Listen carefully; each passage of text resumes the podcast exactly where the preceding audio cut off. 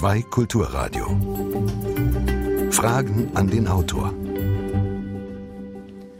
Heute Professor Sven Gottschling zu seinem Buch Leben bis zuletzt, was wir für ein gutes Sterben tun können. Mein Name ist Jürgen Albers. Schönen guten Morgen hier am Radio und in Homburg am Marktplatz im Restaurant Olio, wo wir sind in Zusammenarbeit mit der Stadt Homburg und dem Lions Club Homburg Saar-Pfalz. Es sind sehr, sehr viele Leute gekommen, das muss man mal dazu sagen für die Leute am Radio. Es ist überfüllt. Das hat auch seinen guten Grund, denn das ist ein Thema, das wirklich jeden betrifft. Wir werden ja alle älter und wir alle hoffen, dass wir eines Tages friedlich einschlafen. Leider kommt es nicht immer so. Wir alle fürchten den Satz, wir können nichts mehr für sie tun. Und der Autor Sven Gottschling hält dagegen, ich behandle keine Sterbenden, sondern Lebende, die bald sterben werden. Also, was kann die Palliativmedizin heute tun? Kann sie Ängste wenigstens verringern? Welche Mythen über das Sterben sind zu korrigieren? Herr Professor Gottschling, ich stelle Sie erstmal ein bisschen vor für die Leute am Radio, die Sie ja nicht sehen. Also neben mir sitzt ein gut aussehender Mann, aus meiner Sicht jung, 44, also nur aus meiner Sicht jung, wirkt dynamisch, hat übrigens vier Kinder. Ich betone das alles deswegen, weil er ja vom Beruf her oft mit traurigem, deprimierendem verbunden wird. Ist das eigentlich zu Unrecht? Also zuerst mal einen wunderschönen guten Morgen auch von meiner Seite. Gott sei Dank ist es Radio und nicht Fernsehen. Das heißt, äh, keiner kann sehen, wie zerknautscht und müde ich hier noch sitze. Das ist, glaube ich, auch das erste Mal, dass ich morgens um neun als dynamisch bezeichnet worden bin. Ähm, nein, es ist in der Tat so, dass wir natürlich mit viel Traurigem zu tun haben, aber das ist mir ganz, ganz wichtig. Ich glaube, wir sind die Abteilung am Uniklinikum, wo am meisten gelacht wird. Es geht ums Leben, dazu gehört auch das Sterben, aber man muss wirklich das Thema Leben und was geht noch, was können wir für Wünsche erfüllen, wo können wir Leid lindern, das muss man einfach in den Vordergrund stellen. Nun gab es ja Zeiten, und die sind gar nicht so lange her, da ging man davon aus, dass unsere paar Lebensjahre im Angesicht der Ewigkeit, wie man das so schön sagte, recht belanglos sind. Ein paar Jahre mehr, ein paar Jahre weniger, das hatte nicht das Gewicht kommen unsere Probleme, die wir heute haben, zum Teil daher, dass wir nicht mehr wirklich akzeptieren, dass wir endlich sind. Also ich glaube, dass früher Menschen auch nicht wirklich akzeptieren wollten, dass sie sterben, aber es war permanent um einen herum. Wir hatten ähm, Mehrgenerationenfamilien, das heißt, es war völlig normal, dass der Opa irgendwann im Haus starb, wurde aufgebahrt, die Kinder haben um den Sarg herum Fangen gespielt, die Mutter ist nach der Geburt des neunten Kindes äh, am Kindbettfieber verstorben. Von den neun Kindern haben es vielleicht fünf bis ins Erwachsenealter geschafft. Das heißt, ähm, Sterben und Tod war allgegenwärtig. Das ist heute nicht mehr so. Es ist so, dass 10 bis 15 Prozent aller Menschen plötzlich und unerwartet sterben. Herzinfarkt, Schlaganfall, Autounfall. Und rund 70 Prozent sterben in Einrichtungen heute. Das heißt in Krankenhäusern, Alten- und Pflegeheimen. Sobald es irgendwie unangenehm wird, ähm, wird man in solche Institutionen abgeschoben und auch dort findet leider immer noch viel zu oft kein würdiges Sterben statt. Mhm. Sie räumen in Ihrem Buch mit mehreren Mythen zum Sterben auf. Und der erste Mythos ist, glaube ich, dass es immer leidvoll und schmerzhaft sein muss. Wieso ist das ein Mythos? Das Thema begegnet uns ja permanent in der Diskussion. Auch wenn wir uns äh, über Sterbehilfe unterhalten, werden die Menschen immer gefragt, ähm, wollt ihr unter schrecklichen Schmerzen sterben oder aktive Sterbehilfe? Wir haben heutzutage so fantastische Medikamente zur Verfügung oder auch Methoden, um Leid, aber insbesondere auch Schmerz wirklich wirksam lindern zu können. Also wenn ich jetzt nur auf die körperlichen Aspekte von Schmerz eingehe, dann sage ich jetzt hier, weiß, dass ich mich weit aus dem Fenster wage, dass wir in weit über 90 Prozent aller Fälle Schmerzen so lindern können, dass sie erträglich sind. Das heißt nicht jemand, der eine metastasierte Tumorerkrankung hat, die überall in Organsysteme reingewachsen ist, der sagt, ich habe Schmerz neun von zehn. Den kriege ich nicht auf null von zehn ohne Nebenwirkungen, aber ich kriege ihn vielleicht auf drei oder vier von zehn und das mit absolut akzeptablen Nebenwirkungen durch die Medikamente. Und das muss man den Menschen einfach sagen. Der Laie und leider auch viele Ärzte gehen davon aus, dass Sterben was Leidvolles, was fürchterliches ist und dass auch wir Profis ähm, dem Ganzen so ein Stück weit machtlos gegenüberstehen. Und das stimmt einfach nicht. Und was es heute gibt, sind gute Schmerzmedikamente, oft auf Morphinbasis. Ich kenne mich da nicht genau mit den Einzelheiten auf. Sie sagen in Ihrem Buch auch ganz offen, es gibt da verschiedene Arten, aber wir sprechen jetzt einfach mal von Morphin. Und da gibt es ja dann immer das Vorurteil, erstens, das macht süchtig, würde ich rückfragen, na und? Und äh, zweitens, da ist man nur noch so ein bisschen behämmert und kriegt eigentlich auch nichts mehr mit. Ja, und das ist beides totaler Quatsch. Man muss vielleicht noch mal ein bisschen ausholen. Wesentlich ist, dass auch äh, Ärzte eigentlich nicht wirklich gut informiert sind, was da zu tun ist. Das liegt daran, ich blicke noch mal so ein bisschen zurück, äh, meine ähm, medizinische Ausbildung oder mein Studium, Schmerztherapie oder auch Palliativmedizin gab es bei mir im Studium nicht. Ich habe keine einzige Vorlesung äh, zum Thema Schmerztherapie gehabt. Ich habe in Tübingen studiert und es ist so, dass Palliativmedizin als Pflichtlehrfach für die Studierenden erst seit 2014 eingeführt ist und Schmerzmedizin erst seit diesem Jahr, seit 2016. Das heißt, dass alle, auch ärztlichen Kollegen, die draußen in der freien Wildbahn am Start sind, dass die während ihres Studiums und auch während ihrer sonstigen Weiterbildung eigentlich nichts zu dem Thema gelernt haben. Das heißt, wenn die sich nicht freiwillig weitergebildet haben, und so trivial ist das nicht. Also die Weiterbildung auch zum Schmerztherapeuten geht ein ganzes Jahr in Vollzeit plus etliche Kurse. Also man muss da wirklich auch ein bisschen was investieren. Wir haben im Saarland keine 20 weitergebildeten Schmerztherapeuten für eine Million Einwohner. Das ist wirklich ein Tropfen auf einen heißen Stein. Und ich glaube, wir brauchen ein wesentlich breiteres Wissen dazu. Und die Menschen, die weitergebildet sind, haben auch keine Angst mehr vor den Medikamenten. Wenn ich Ihnen jetzt sage, dass ähm, Opioide, und dazu gehört das Morphin, diese Schmerzmittel sind die einzigen Schmerzmedikamente, die auch in der Langzeitanwendung keinerlei Organschäden hinterlassen. Ich behandle ja auch viele Kinder, die jetzt auch nicht unbedingt lebensbegrenzend erkrankt sind. Wenn die Grund haben für Schmerzen, ich weiß, die brauchen lebenlang ein Schmerzmedikament, ist der erste Griff immer zum Morphin, weil ich will die nicht gefährden. Damit kann man im Prinzip 100 Jahre alt werden. Und auch diese andere Geschichte, dass man nur benebelt ist, das ist immer so, die Dosis macht das Gift. Wenn Sie jeden zweiten Abend ein Gläschen Wein trinken, ist das kein Problem. Wenn Sie sich jeden Abend zwei Flaschen Whisky hinter die Binde kippen, dann wird das zum Problem. Und Sie können diese Medikamente ganz fein steuern. Wir haben verzögert wirksames Morphin zur Verfügung. Und das ist, muss man sich auch so vorstellen. Sie kennen andere klassische Schmerzmedikamente ähm, wie Aspirin, Ibuprofen, diese ganzen Geschichten. Das ist, funktioniert wie so ein An-Ausschalter. Damit blockieren Sie bestimmte Enzyme, die wiederum Schmerzbotenstoffe an der Ausschüttung hindern.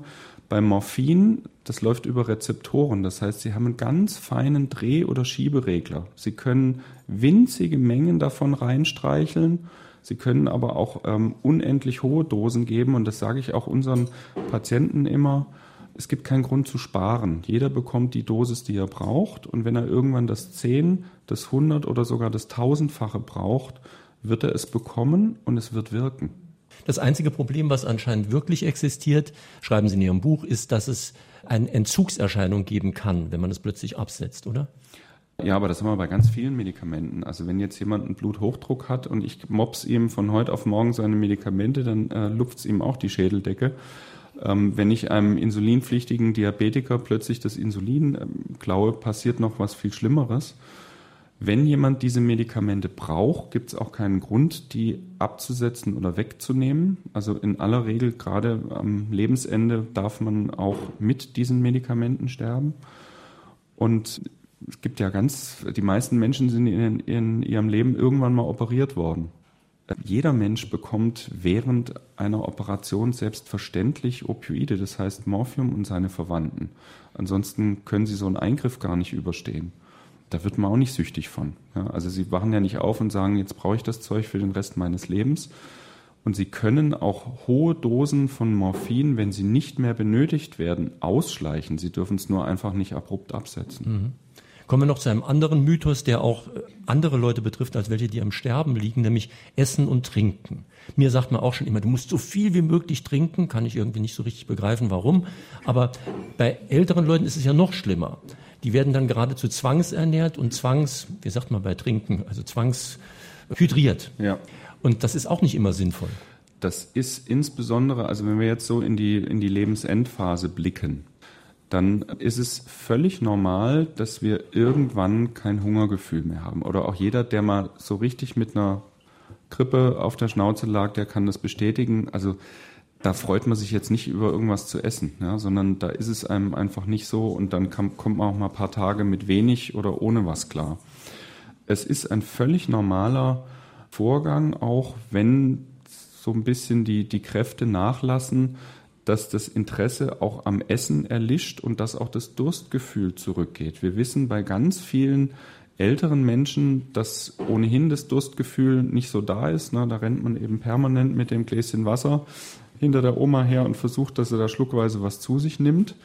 Und Menschen, die sterben, haben kein Hunger und kein Durstgefühl mehr. Und wir behandeln leidvolle Symptome. Wenn ich keinen Hunger und keinen Durst habe, dann habe ich hier auch kein Leid. Das, was ich sehr häufig produziere, indem ich dann zwangsernähre oder Flüssigkeit zuführe, ich schaffe erst neue Symptome, die Leid verursachen.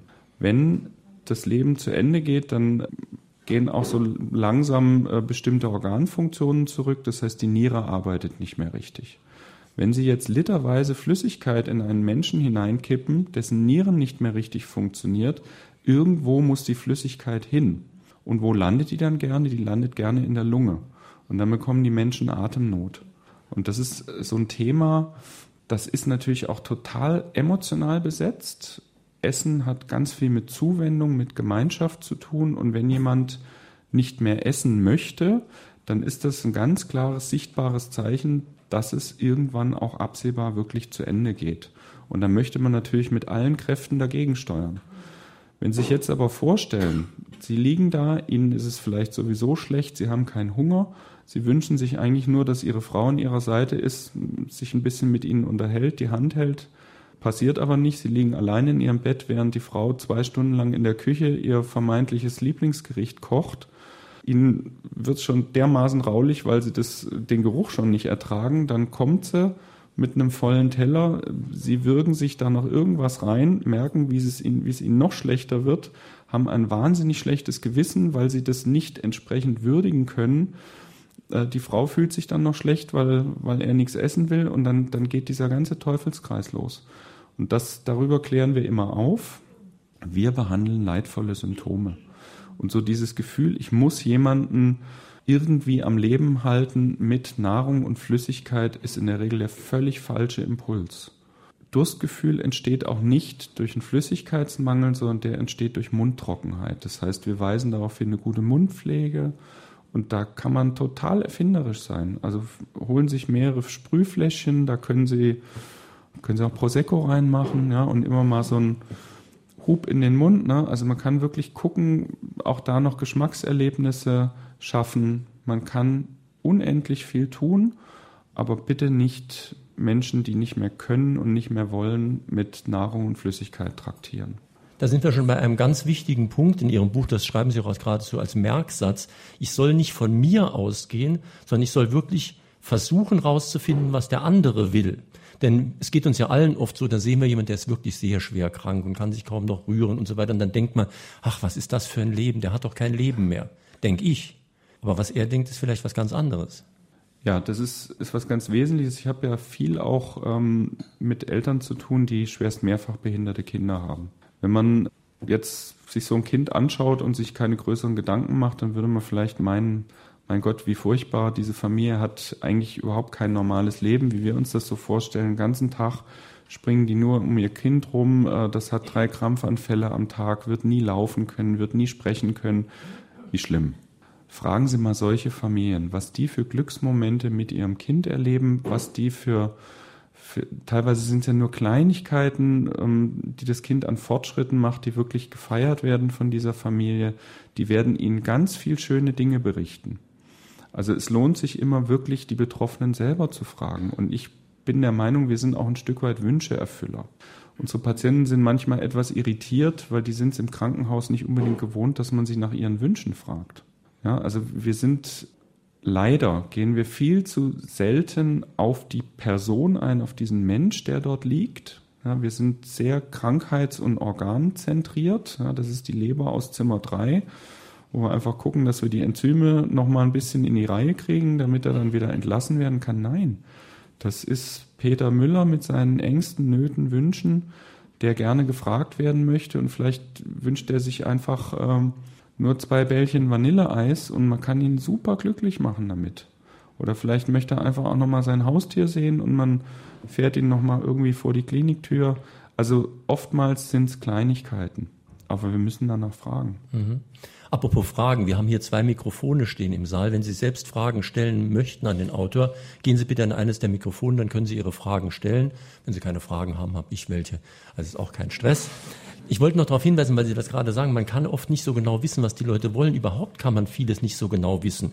Unter vielen humorvollen Stellen in Ihrem Buch ist eine, da ist eine Patientin und die Ärzte sind sich sicher, die lebt vielleicht noch ein paar Stunden. Also es geht ganz schnell. Und dann schreiben Sie so schön, der Patientin war unsere geballte fachliche Kompetenz und langjährige Erfahrung aber herzlich egal. Und die hat einfach noch weitergelebt. Mhm. Ja, das ist ein Ding, ne? Thema Prognose, das ist ja was ganz Herrliches. Ne? Ähm, ich sage immer, wir sind keine Lebenszeitvergeber. Viele Ärzte halten sich aber dafür.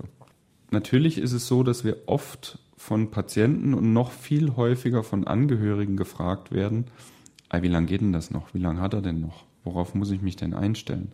Und da kommen die absurdesten Sachen bei rum. Also wir hatten, kann mich noch an einen Anruf erinnern von einer Tochter einer Patientin, die gesagt hat, der behandelnde Arzt hat gesagt, ich gebe ihrer Mutter, ich gebe ihrer Mutter noch 14 Tage. Ja. Die hat daraufhin ihren gesamten Jahresurlaub genommen, die Mutter mit nach Hause genommen und rief dann an Tag 16 nach der Aussage an, hat gesagt, was mache ich denn jetzt? Ne? Meine Mutter lebt noch, die sitzt wimmernd auf der Couch und ich muss ab morgen wieder arbeiten. Ja? Also so ein Blödsinn kommt dabei rum wir können sehr oft überhaupt nicht gut einschätzen, wie lange jemand noch lebt. Und da bin ich eigentlich auch ganz dankbar. Denn äh, jeder soll sich mal vielleicht überlegen, wie es ihm geht, wenn er seinen tatsächlichen Todeszeitpunkt wüsste. Selbst wenn der 50 Jahre in der Zukunft liegt. Sie werden ab diesem Moment, wo Sie den wissen, nur noch die Uhr rückwärts ticken hören. Sie sind na, wie das Kaninchen vor der Schlange. Ganz furchtbar. Thema Prognose, wie kommt es zustande? Warum sagen Ärzte, sie haben noch drei Monate? Das ist ganz simpel. Wir wissen bei vielen Erkrankungen, insbesondere bei Krebserkrankungen, haben wir Daten von Tausenden von Patienten. Und da wissen wir, ein metastasierter Brustkrebs in dem und dem Stadium, damit hat man noch eine mittlere Lebenserwartung von drei Monaten und zwei Tagen. Und das ist häufig genau das, was den Patienten mitgeteilt wird. Ne? Was viele dabei aber vergessen, es gibt Patienten, die äh, kippen schon nach hinten in der Minute, wo sie überhaupt die Diagnose erfahren, kriegen Herzinfarkt, sterben direkt. Und es gibt welche, die leben vielleicht nach zehn Jahren noch. Und ich weiß nicht, was diese Person, die da vor mir sitzt, welches Schicksal die erleiden wird. Also von dem her finde ich diese Aussagen schon ganz schön gewagt. Das ist so Punkt eins. Und Punkt zwei ist, wenn wir die verbleibende Lebenszeit von Menschen einschätzen, wir schätzen eigentlich immer viel zu optimistisch. Gibt gute Daten darüber, dass Ärzte in aller Regel, also wenn man sich jetzt nicht an irgendwelche Statistiken klammert, sondern wenn die ihre Patienten angucken und dann eine Einschätzung abgeben sollen, sich in der Regel um den Faktor 5 verhauen. Das heißt, die sagen, ich glaube, der Patient lebt noch fünf Monate, dann lebt er in der Regel nur noch einen Monat. Von dem her fürchterlich vorsichtig damit. Ähm, wir tun Menschen in aller Regel nichts Gutes damit. Man darf durchaus darauf hinweisen, dass man äh, auch sagt, ich denke, die Lebenszeit ist begrenzt oder dass ich auch Patienten sage, es gibt jetzt keinen Grund mehr, Dinge, die man regeln sollte, noch weiter aufzuschieben. Also auch das finde ich unfair, wenn man Menschen völlig ungerechtfertigte, unbegründete Hoffnungen macht, ne, nochmal auf die Schulter klopft und sagt, es wird schon wieder, obwohl ich genau weiß, dass es nicht wieder wird. Und man darf Menschen schon auch darauf hinweisen, dass es jetzt an der Zeit ist, Dinge zu regeln. Aber bitte keine exakten Prognosen abgeben. Da will jemand eine Frage stellen. Gehen Sie bitte an das Mikrofon. Sie sind gerade beim Thema Ärzte. Ich arbeite ja auch in einem Klinikum als Seelsorger. Mir fällt auf, Wahrhaftigkeit am Krankenbett, Aufklärung am Krankenbett und auch dieser Zwiespalt zwischen Klinikum, das auch ökonomisch funktionieren muss, schwarze Zahlen schreiben und da werden Menschen noch in eine OP überredet, die eigentlich, die ich meiner Mutter oder meinem Vater nie zugemutet hätte.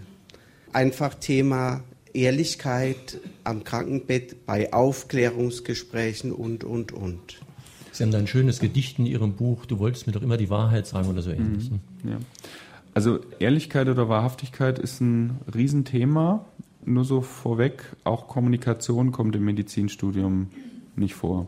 Man geht irgendwie immer davon aus, dass alle Ärzte Kraft Amtes das irgendwie können.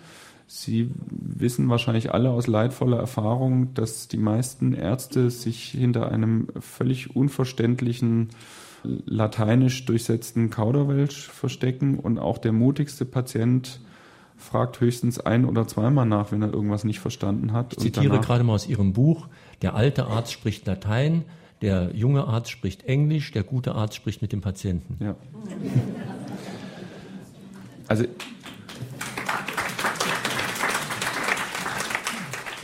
ich finde das so wichtig. Ich finde auch wirklich eine gute Kommunikation ist das A und O, das ist die Basis in der Arbeit mit unseren Patienten. Auch ich habe erst in meiner Palliativweiterbildung erfahren dürfen, dass Kommunikation erlernbar ist. Also wir haben zum Teil mit Schauspielerpatienten gearbeitet und wurden auf Video aufgenommen, haben dann nochmal rückgespiegelt bekommen, was hast du denn da wieder für einen Käse gemacht? Ne? Also wirklich auch so in Situationen überbringen schlechter Nachrichten. Wir haben das trainiert es ist erlernbar und es ist schwierig. Und natürlich ist es im Krankenhaus im Zweifel einfacher.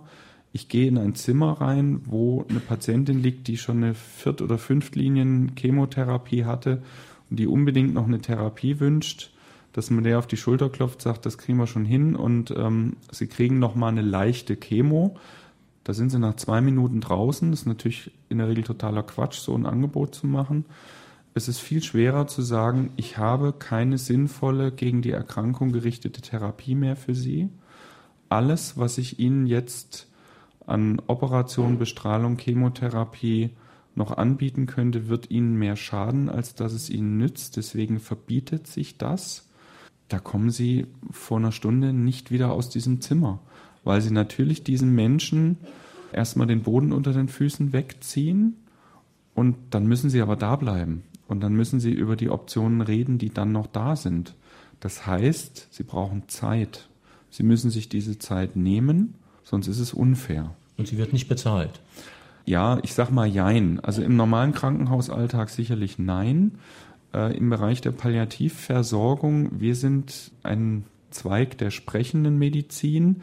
Ich will nicht sagen, es wird nicht bezahlt, es wird ähm, viel zu schlecht bezahlt. Ja, und natürlich im Zweifel, ähm, das ist in unserem Medizinsystem so, äh, wenn ich mich eine Stunde mit einem Patienten unterhalte, draußen als Hausarzt kriege ich dafür weniger Geld, als wenn ich jemanden in einer Minute eine Spritze in den Hintern jage. Das ist erbärmlich, aber das ist einfach äh, unser System.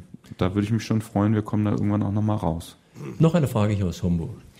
Ich möchte Ihnen, Herr Professor Gottschling, zunächst zu Ihrem Buch gratulieren, da Sie darin zum einen viel Faktenwissen vermitteln, aber auch, und das halte ich für noch viel wichtiger, neben dem Verstand das Herz ansprechen.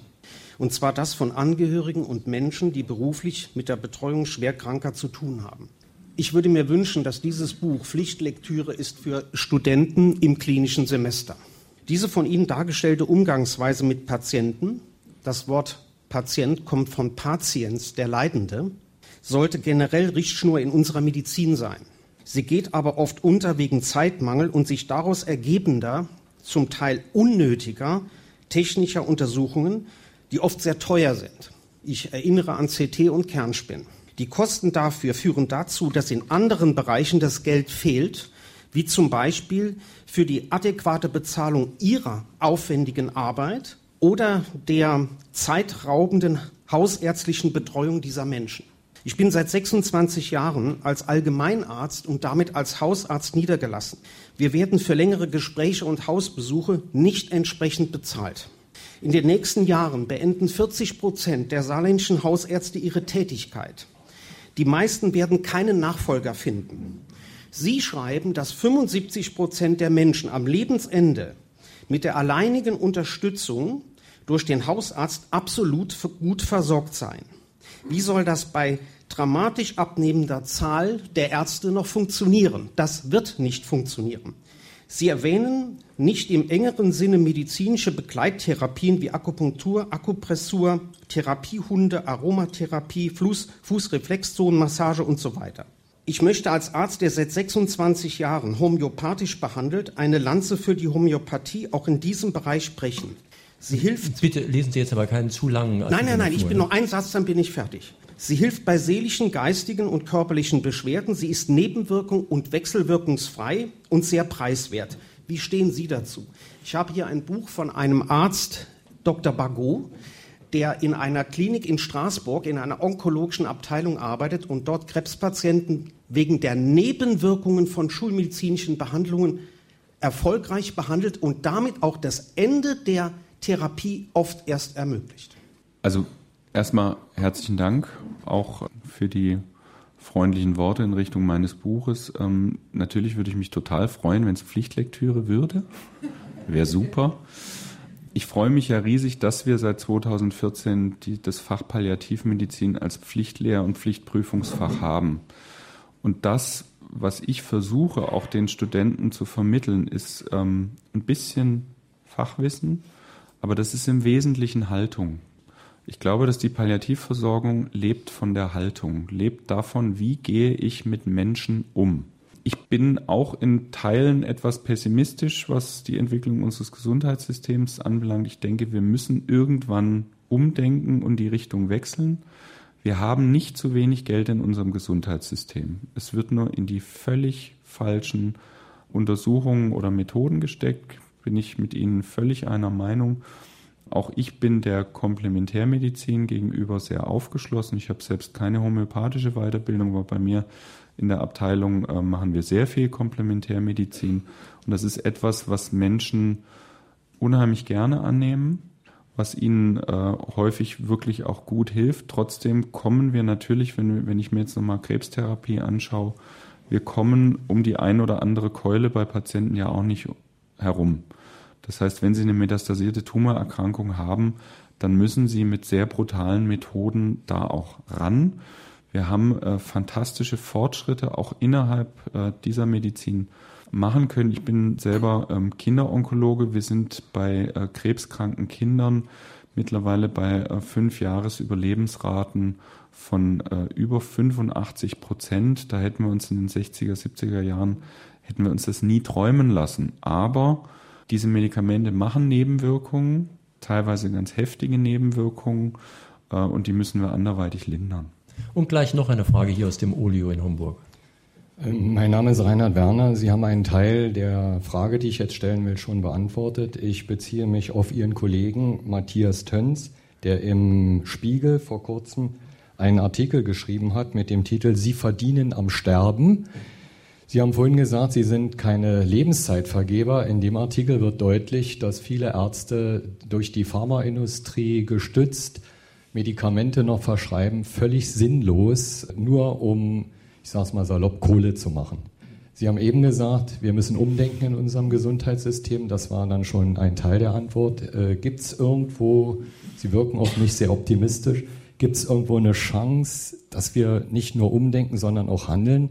Dass diese Schweinereien aufhören, dass Ärzte, weil sie Kohle machen, an sterbenden Menschen äh, Dinge vollführen, die einfach nicht human sind. Also ich kenne den Autor, ich kenne den Matthias Töns. Dieses Buch ist natürlich schon sehr deutlich oder auch die Fälle, die er da drin beschreibt. Natürlich gibt es auch Ärzte, die äh, gezielt irgendwelche teuren Therapien so noch verschreiben. Ich würde trotzdem prinzipiell davon ausgehen, dass die meisten Kollegen eigentlich zum Wohle ihrer Patienten handeln und handeln möchten. Dass sie manchmal aber wirklich auch das Maß äh, nicht mehr im Blick haben und dass sehr oft einfach nicht überlegt wird, ist diese oder jene Therapie oder diese und jene Operation wirklich noch sinnvoll wir reden immer von einer ärztlichen Indikation und das heißt immer, dass die Maßnahme, die ich durchführe, muss dem Patient mehr nützen, als dass sie ihm schadet. Wenn ich da immer mal so ein Schrittchen zurücktrete und mir das angucke, was ich für den einen oder anderen Patienten noch im Köcher habe, dann muss ich eigentlich sehr oft sagen, dass da ist nicht mehr wirklich sinnvoll.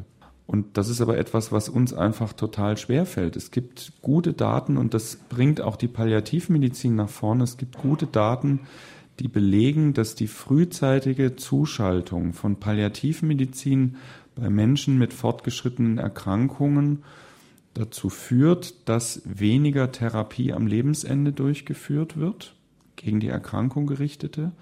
Da gibt es äh, wirklich beeindruckende Studien. Das Allerbeeindruckendste an diesen Studien ist, dass diese Menschen, die weniger Therapie am Lebensende bekommen, nicht nur eine bessere Lebensqualität haben, seltener Depressionen entwickeln, nein, die leben auch länger.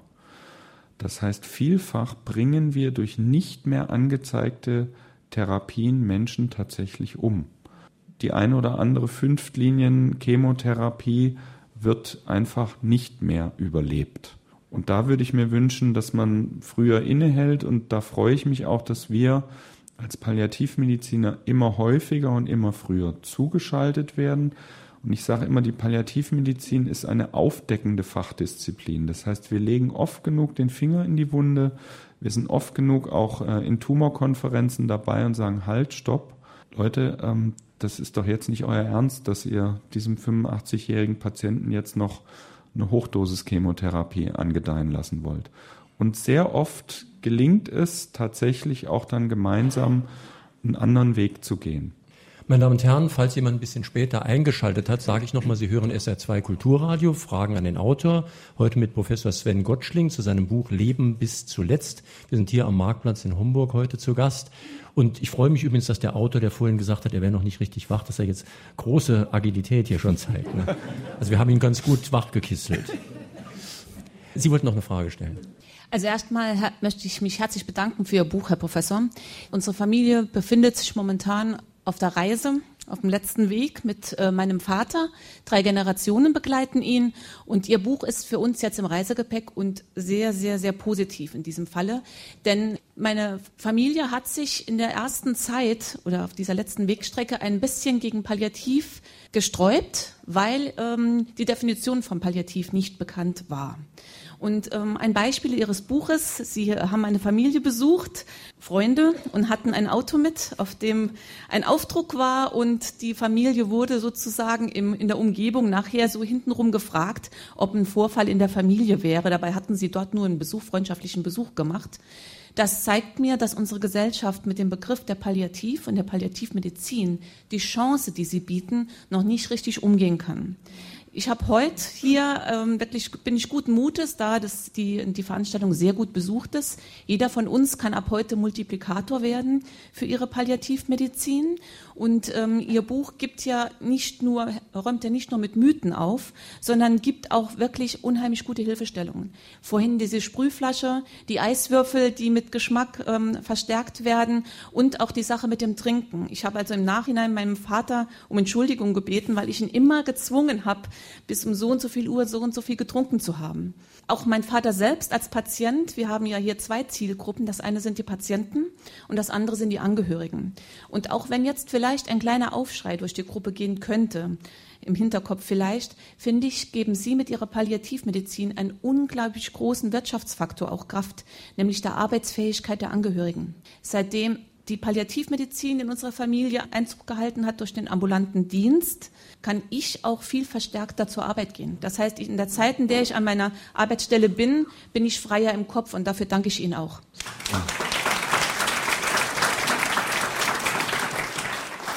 Vielen Dank. Es ist in der Tat so, dass wir immer noch ein Stück weit mit dieser Begrifflichkeit kämpfen, dass wir äh, immer noch oft auf Menschen treffen. Also wenn ich irgendwo hinkomme, sage Guten Tag, Gottschling, komme von der Palliativmedizin, dass vielen immer noch die Kinnlade runterklappt und sagen, oh, ist es schon soweit?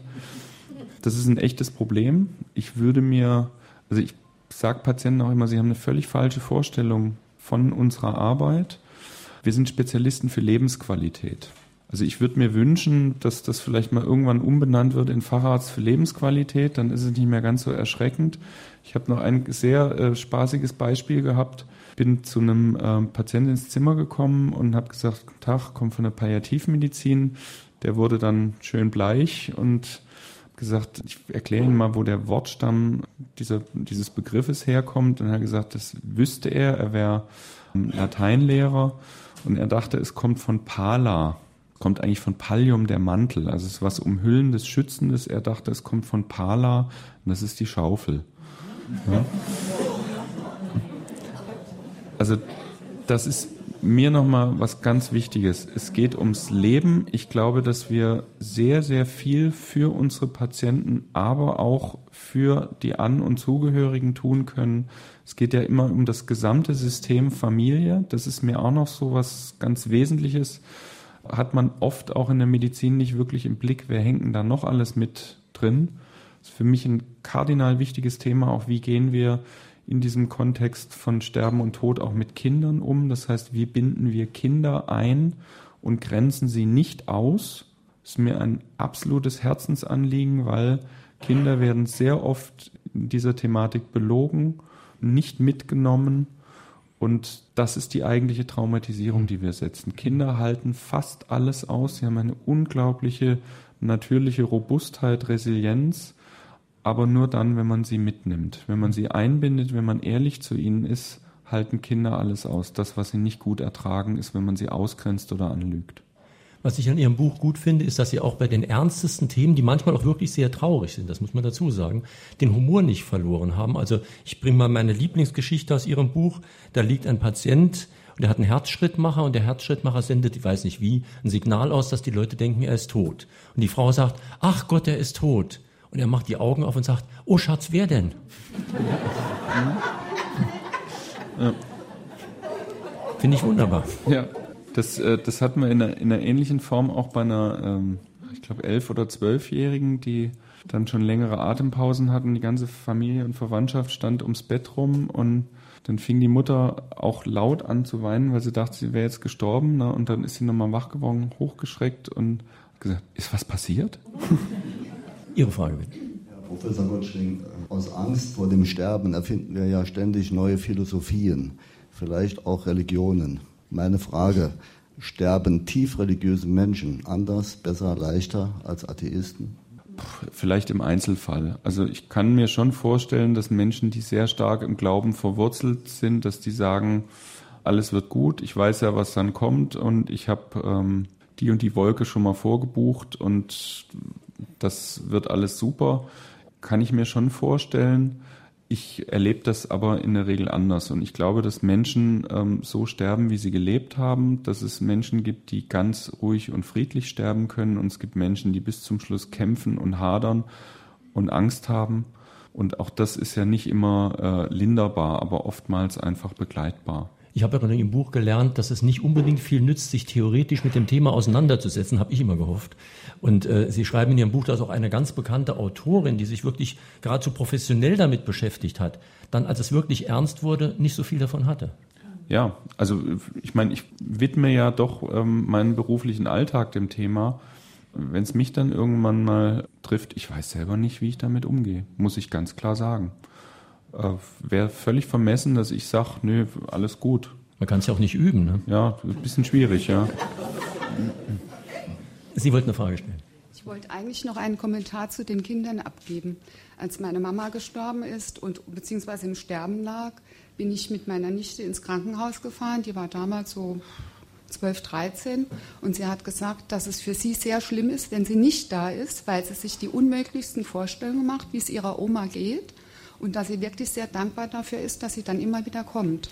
Also dass es wirklich sehr wichtig ist, dass man auch die Kinder mitnimmt und wir haben auch meine ganz kleine Nichte immer mit ins Krankenhaus genommen und die war damals so, die konnte gerade laufen. Und wir haben auch unwahrscheinlich viel Freude ins Krankenhaus damit gebracht, weil alle, die mit meiner Mama im Krankenhaus im gleichen Zimmer lagen, sich unwahrscheinlich gefreut haben, dass da neues Leben ins Krankenhaus kam. Ja. Also kann ich total bestätigen, wir ermutigen immer dazu, Kinder mitzubringen, auch auf Intensivstationen. Man macht, ja, macht sich immer so Gedanken, sind die Kinder völlig erschreckt, wenn sie ihren Vater da liegen sehen mit tausend Schläuchen. Das ist für zwei Minuten ganz interessant ne? und dann ist das für ein Kind einfach normal. Und nochmal dieses Thema, auch für Kinder. Es gibt diesen Begriff des Begreifens, auch dass jemand stirbt. Begreifen kommt von Anfassen. Wenn ich mich dazu entschließe, dass ein Kind einen sterbenden oder toten Menschen nicht mehr sehen darf, nicht anfassen darf, nicht spüren darf, dass diese Haut jetzt kalt wird, dass dieser Mensch verändert aussieht, das endet ja auch für ein Kind nicht. Denken Sie nur mal an diese Tsunami-Opfer von damals oder auch diese ähm, Menschen, diese Malaysian Airways-Maschine, die nie gefunden wurde. Für diese Angehörigen endet es nie, weil sie das einfach nicht begreifen können. Sie haben ihre Angehörigen nicht nochmal sehen können. Wenn sie sich dazu entschließen, einem Kind so ein Erlebnis vorzuenthalten, sie grenzen es aus und das wird sein Leben lang damit zu kämpfen haben. Ich kenne so viele Leute, die sagen, ich verzeihe das meinen Eltern nie, dass sie mich damals als Kind da nicht dran haben teilnehmen lassen. Ich kenne es nicht umgekehrt, dass es heißt, wieso haben die mich zu einer Beerdigung gezerrt? Wir sprechen auf SR2 Kulturradio in Frage an den Autor heute live aus Homburg mit Professor Sven Gottschling zu seinem Buch Leben bis zuletzt. Und drei, die hier im Restaurant Olio in Homburg eine Frage an den Autor gestellt haben, bekommen das Buch demnächst vom Fischer Verlag zugeschickt. Heute sind das Martina Koch aus Völklingen, Thomas Glas aus Homburg und Joachim Burgard aus Frankreich aus Schöneck. Noch Ihre Frage bitte. Ja, Rüdiger Schneidewind. Herr Professor Gottschling, Sie wissen ja, dass ich ein Fan von Ihnen bin, deswegen kleiner Werbeblock. Wir haben einen Förderverein, der die Arbeit von ihm unterstützt, da kann man gerne Mitglied werden. Aber jetzt meine Frage, vor dem Hintergrund Ihres Buches und Ihrer Arbeit, müssen wir dann in Deutschland und vielleicht auch in Europa nicht die ganze Diskussion um Sterbehilfe ganz anders führen, als wir sie wirklich führen? Ich selbst war immer hin und her gerissen und seit ich Sie und Ihre Arbeit kenne, weiß ich, oder für mich zumindest überzeugen, dass Sterbehilfe so, wie es diskutiert wird, nicht nötig ist. Und ich glaube, das ist ja auch ein ganz wichtiger Ansatz, gerade auch in Deutschland. Ja, definitiv und absolut. Kommen nur mal so auf diese Umfragen. Es wird ja immer nur gefragt, wollen Sie unter schrecklichen Schmerzen sterben oder aktive Sterbehilfe? Die Menschen werden nie gefragt, oder wollen Sie eine wirksame Palliativversorgung, eine Leidenslinderung und eine Begleitung? Wir geben ja auch wirklich dieses Versprechen, dass wir keinen Fürsorgeabbruch betreiben. Von uns wird nie jemand sagen, wir können nichts mehr für sie tun. Das ist überhaupt der blödsinnigste Satz in der Medizin überhaupt. Ich sage immer, wenn die anderen nichts mehr tun können, geht es für uns erst richtig los. Wir sind ja die, die auch dann noch da bleiben, wenn sich viele andere verdrücken. Und das Thema Sterbehilfe, diese, diese hohe Zustimmung in der Bevölkerung eigentlich für Sterbehilfe, das heißt für Suizidassistenz oder auch Tötung auf Verlangen. Das kommt von gesunden Menschen, die sich nicht vorstellen möchten, äh, wie es vielleicht mal irgendwann schlimm wird. Sprechen Sie mal wirklich mit Kranken, mit Betroffenen. Die verhandeln mit Ihnen nicht drum, wie sie schneller sterben können, sondern die, die möchten leben. Die, äh, für die zählt jede Minute, jede Stunde. Also da machen wir ganz andere Erfahrungen. Und von dem her bin ich überzeugt davon, wenn wir die Palliativmedizin so ausbauen, dass jeder Mensch, der es braucht, eine wirksame Versorgung bekommt, dann können wir diese ganze Sterbehilfedebatte wirklich in die Tonne hauen. Dazu müssen wir aber jetzt darüber sprechen, wie wirklich die Situation real im Lande ist. Also wie viele Palliativstationen gibt es, wie viele Leute können die wirklich betreuen? Also wir haben ich hätte vor ein paar Jahren hätte ich noch gesagt, Deutschland ist ein absolutes Entwicklungsland, was das anbelangt. Da hat sich einiges getan in der letzten Zeit, aber es ist immer noch viel, viel, viel zu wenig.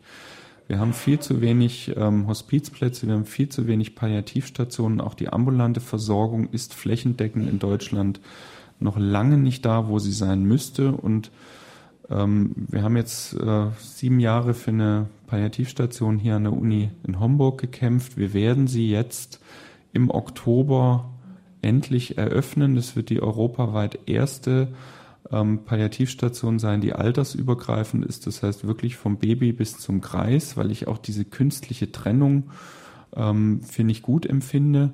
Da freue ich mich total. Aber wir haben immer noch viel zu wenig Anlaufstellen. Wir werden die dritte ähm, Station sein, die überhaupt nur lebensbegrenzend erkrankte Kinder aufnimmt in Deutschland. Und wir haben rund 50.000 betroffene Kinder. Das ist ein Tropfen auf einen heißen Stein. Wir haben immer noch riesengroße Landstriche, wo sie keine häuslich aufsuchende Palliativversorgung bekommen.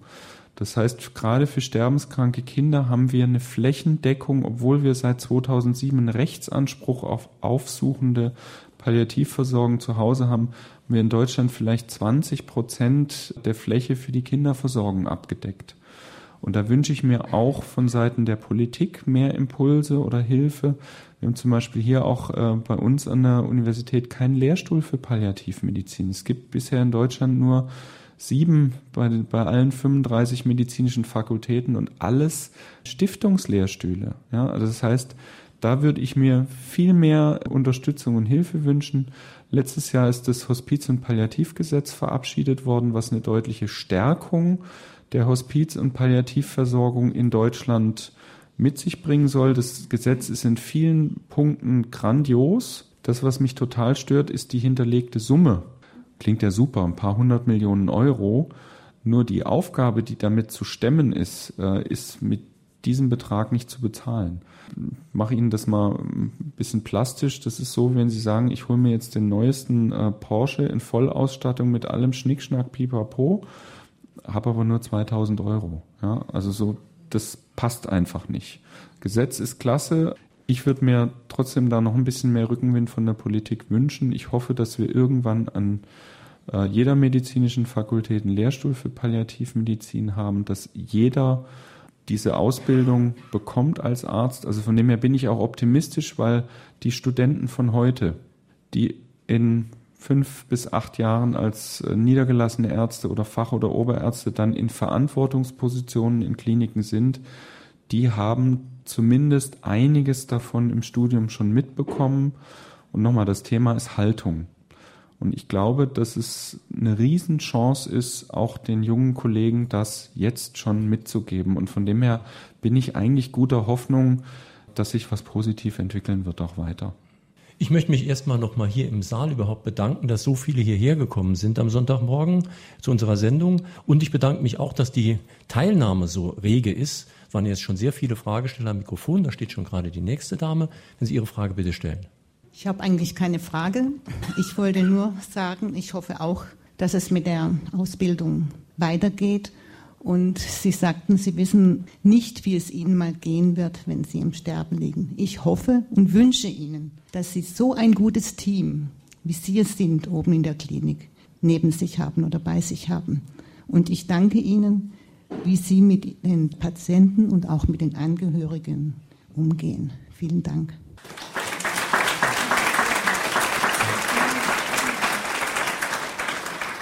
Ja, ich danke Ihnen auch. Deswegen setze ich auch ganz viel Energie in diese Ausbildung der Kollegen oder der jungen Mitarbeiter, weil ähm, die Chance ist ja groß. Saarländer sind ja ziemlich sesshaft. Das heißt, ähm, kann ja durchaus sein, dass ich oder auch Familienangehörige genau irgendwann die Unterstützung und Hilfe dieser jetzt noch Studenten, später Kollegen benötigen. Und ich wäre ja sowas von dämlich, wenn ich die nicht gut ausbilde. Schieße ich mir ein dickes Eigentor. Ne? Ja, weil da sitzen wir ja jetzt wirklich in einem Boot. Der Satz wird ja oft missbräuchlich gebraucht.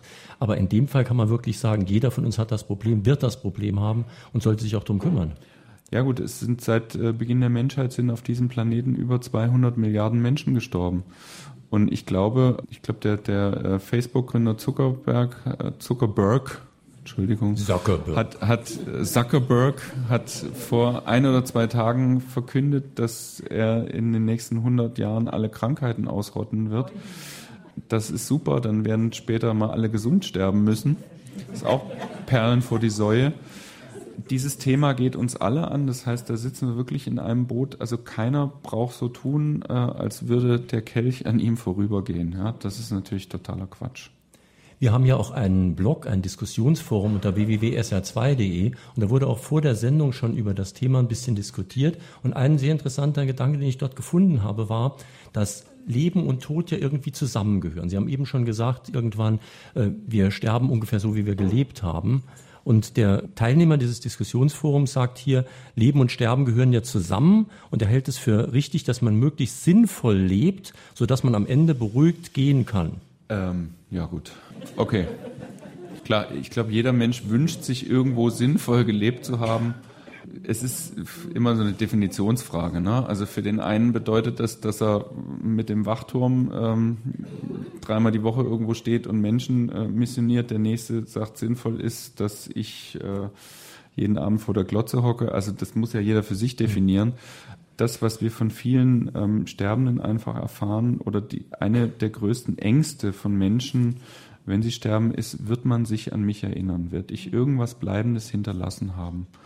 Das treibt ganz, ganz viele Menschen um und da ist natürlich jeder aufgerufen, auch da so ein Stück weit dran zu arbeiten. Mhm. Was ich mich schon oft gefragt habe, ist, wir haben diesen Begriff lebensmüde. Der wird meistens nur negativ gebraucht bei Leuten, die äh, Selbstmord begehen wollen. Aber ich finde den eigentlich ziemlich genial. Jemand hat gelebt, ist dann irgendwann müde und im Idealfall würde er es dann schaffen, müde einzuschlafen. Mhm. Das ist auch so ein, so ein Irrsinn innerhalb der Medizin. Ähm, es ist überhaupt nicht vorgesehen, also auch wenn Sie eine Todesbescheinigung ausfüllen, Sie müssen immer irgend irgendeine Krankheit haben oder irgendeine Diagnose. Also sie dürfen nicht irgendwann an Altersschwäche dann tatsächlich sterben, weil, weil ihre Batterie alle ist, sondern sie müssen auf jeden Fall, also als Arzt müssen sie ja irgendwas eintragen. Ja? Also gesund sterben geht nicht. Mhm. Ist, ist ein völliger Irrsinn, aber natürlich gibt es auch Menschen, die lebenssatt sind, sage ich mal. Und trotzdem gibt es eine sehr interessante Studie, die Heidelberger Kollegen ähm, interviewen sehr regelmäßig über 100-Jährige in Deutschland. Und auch die haben Pläne und auch die wollen leben. Also man sollte sich jetzt nicht äh, diesen komischen Gedanken hingeben, nur weil jemand alt ist oder älter, hört man ja auch ganz oft, naja, ist ja nicht so schlimm, ist ja 85. Natürlich ist das für diesen Menschen auch schlimm. Vielleicht hat er ein total schönes Leben bis dahin gehabt und hat gesagt, ich möchte aber noch. Mhm. Sie schreiben in dem Buch ja auch irgendwo, dass man oder dass nach Ihren Erfahrungen die Leute zumindest scheinbar ihr wirkliches Lebensende so ein bisschen mitbestimmen, in der Gestalt, dass sie sich noch was vorgenommen haben. Sie wollen zum Beispiel das Enkelkind noch erleben oder sie wollen irgendwas noch ganz Spezielles abgeschlossen haben und dann entschließen sie sich sozusagen auch nicht loszulassen, das Wort mögen sie nicht, aber ja. gehen zu lassen. Ja, also das erleben wir ganz oft, dass Menschen noch irgendeinen bestimmtes, ich sag mal, die Taufe vom Enkelkind oder die goldene Hochzeit, dass sie das wirklich noch bis dahin aushalten. Teilweise mit, mit Blutwerten, wo man sagt, das ist eigentlich mit dem Leben gar nicht mehr äh, in Einklang zu bringen. Das ist den Patienten dann aber auch total wurscht. Das, das ist so, das erleben wir ganz häufig und ähm, ich habe es bei meiner eigenen Oma erlebt, die war eine Woche lang nach einem schweren Schlaganfall Tag und Nacht begluckt haben die ist dann gestorben, als wir uns endlich mal dazu entschlossen haben, als Familie mal kurz gemeinsam Mittagessen zu gehen. Es war hinterher völlig klar, die, die war ein total autonomer Mensch, die wollte nicht, dass wir da sie so beglucken und dann ist sie gestorben. Nur Thema, das muss ich noch loslassen. Warum mag ich das nicht? Loslassen hat irgendwas mit fallen lassen zu tun. Irgendwie, wenn, wenn Sie Menschen sagen, lassen Sie Ihren Angehörigen los, das passt einfach nicht. Man darf aber zulassen, dass jemand stirbt. Dann das haben Sie ihn immer noch an der Hand. In Frage an den Autor, live aus Homburg, heute Professor Sven Gottschling zu seinem Buch Leben bis zuletzt. Und äh, das Buch ist beim Fischer Verlag erschienen. Am kommenden Sonntag haben wir einen Ökonomen zu Gast, Dr. Frank Niesen. Er hat ein Buch geschrieben, Entmachtet die Ökonomen, warum die Politik neue Berater braucht. Übrigens ein sehr gutes, ein sehr gut verständliches Buch. Es geht um die Frage, warum die Ökonomen die wichtigen Fragen oft nicht mal mehr stellen, geschweige denn beantworten können und so irgendwie hilflos erscheinen bei allen wichtigen Fragen, die wir heute haben, vom Umweltschutz bis zur Finanzkrise und so weiter. Und er meint, das liegt vielleicht an ihrer Methodik, vielleicht dann auch an einem ideologisch gefärbten Blick. So, das war's für heute in Fragenden Autor. Nochmal vielen Dank, dass Sie hierher gekommen sind. Auch vielen Dank, dass Sie sich trotz großer Müdigkeit schon hierher geschafft haben. Und schönen Tag noch. Ich was aufmachen, Regine.